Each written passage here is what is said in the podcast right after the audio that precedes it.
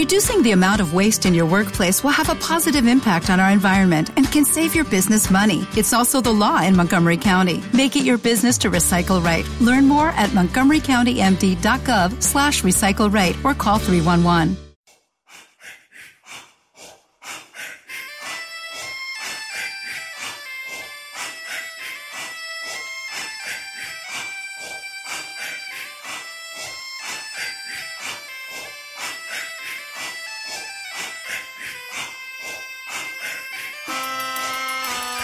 Y estamos acabando ya Despierta Aragón y recibimos eh, como cada mañana de martes a Chema Lera y sus historias de este Aragón insólito. Buenos días, Chema. Buenos días, Paco. Bueno, mm, en este día festivo, mm, ¿dónde vamos a hallar lo insólito? Pues mira, si te parece, volvemos a quedarnos como la semana pasada, ¿Sí? en Zaragoza. Ujú, ¿eh? De verdad.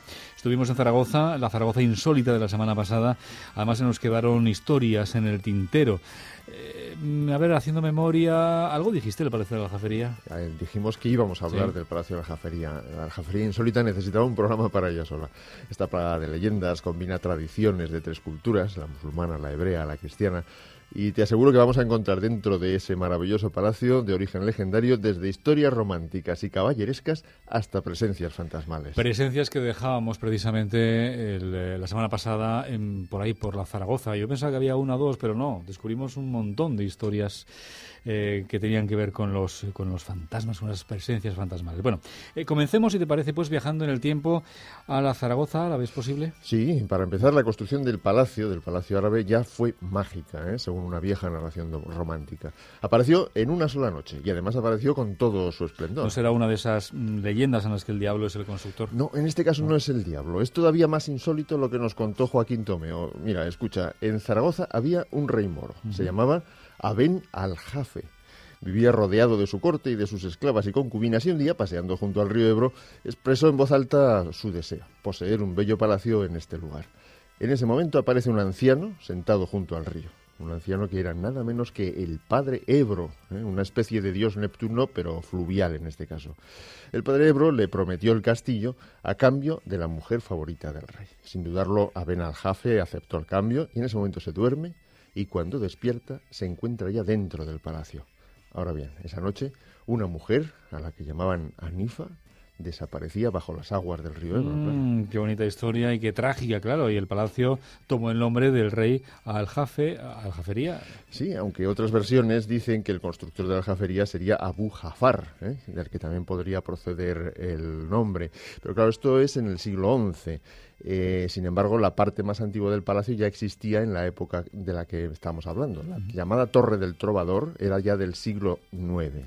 Una torre, la Torre del Trovador, cuyo nombre, no sé si parece anunciarnos alguna historia insólita también. Sí, sí, sí, por supuesto que sí.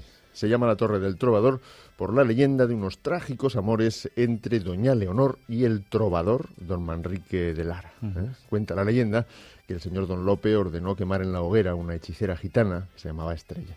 Su hija Azucena se quiso vengar, cogió al hijo pequeño de Don Lope y lo arrojó a las llamas, o eso creía porque se equivocó, y a quien quemó fue a su propio hijo. Vaya. Entonces eh, se queda con el hijo de Don Lope, Manrique, y lo cría. Cuando éste crece fue caballero, fue trovador, y en unas justas que se celebran precisamente en el, pala- en el palacio, en el castillo de la Aljafería, se enamora de una dama llamada Leonor. Resulta que esta dama estaba enamorada de otro mm, que era el hijo de Don Lope. Don Lope tenía dos hijos, uno era Manrique y eh, el otro era Antonio.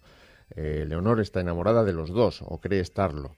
La historia se complica, vamos, en un lío de celos, de raptos, de muertes. Por resumir, el hermano ordena matar a Manrique el trovador sin saber que es su hermano y cuando se entera muere de remordimiento. Y previamente, Leonor se suicida al conocer el destino de quien realmente amaba, que era el trovador. Eh, y te veo venir. No sé si alguno de estos espíritus está danzando por el Palacio de la Aljafería. Pues mira, de estos que sepamos no. Pero ahora vamos a desvelar el misterio de los fantasmas. Mira, ese torreón del trovador del que estamos hablando, o torre del homenaje, se convirtió en cárcel de la Inquisición. Durante uno de esos terribles interrogatorios, uno de los prisioneros murió a causa de los tormentos. Era un judío al que se acusaba de los peores crímenes y dicen que a pesar del sufrimiento murió riéndose y sin arrepentimiento alguno. Así que fue condenado a vagar por los rincones del castillo cargando con las cadenas que llevaba en el momento de su muerte y sin descansar hasta hallar a alguien más pecador de él que él. ¿eh? Ya tenemos ahí el primer fantasma. ¿Y el segundo qué pasa con él? Pues se trata del espíritu de una mujer, eh, según investigaciones de la periodista Pilar Barranco.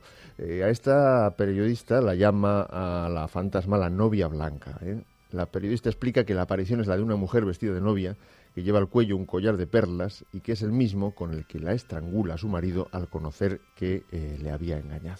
Dios mío, un pasado lleno de tragedias, el del Palacio de la Aljafería. Bueno, no solo, hay muchas otras historias entretejidas de leyendas que evocan, por ejemplo, el misterio del Santo Grial, que fue reclamado por el rey Martín el Humano para mantenerlo en este castillo, fue traído desde San Juan de la Peña. Otra historia que cuenta que los reyes católicos utilizaron el oro que llegaba de las Indas para adornar uno de los salones del palacio una más, el nacimiento de Santa Isabel de Portugal en la llamada Sala de los Pasos Perdidos. Muy bonita, por cierto. Muy bonita. Por cierto, además, Pasos Perdidos, que yo creo que vamos a seguir dando algunos cuantos en busca de lo insólito que tiene Aragón, pero ya será el próximo martes. De acuerdo, hasta el martes que viene entonces. Gracias, Chema. Gracias a ti, Paco.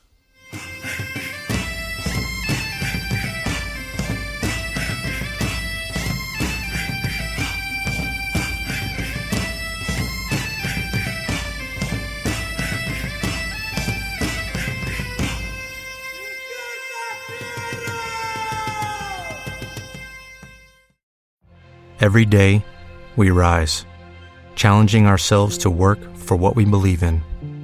At U.S. Border Patrol, protecting our borders is more than a job, it's a calling. Agents answer the call, working together to keep our country and communities safe. If you are ready for a new mission, join U.S. Border Patrol and go beyond. Learn more at cbp.gov/careers.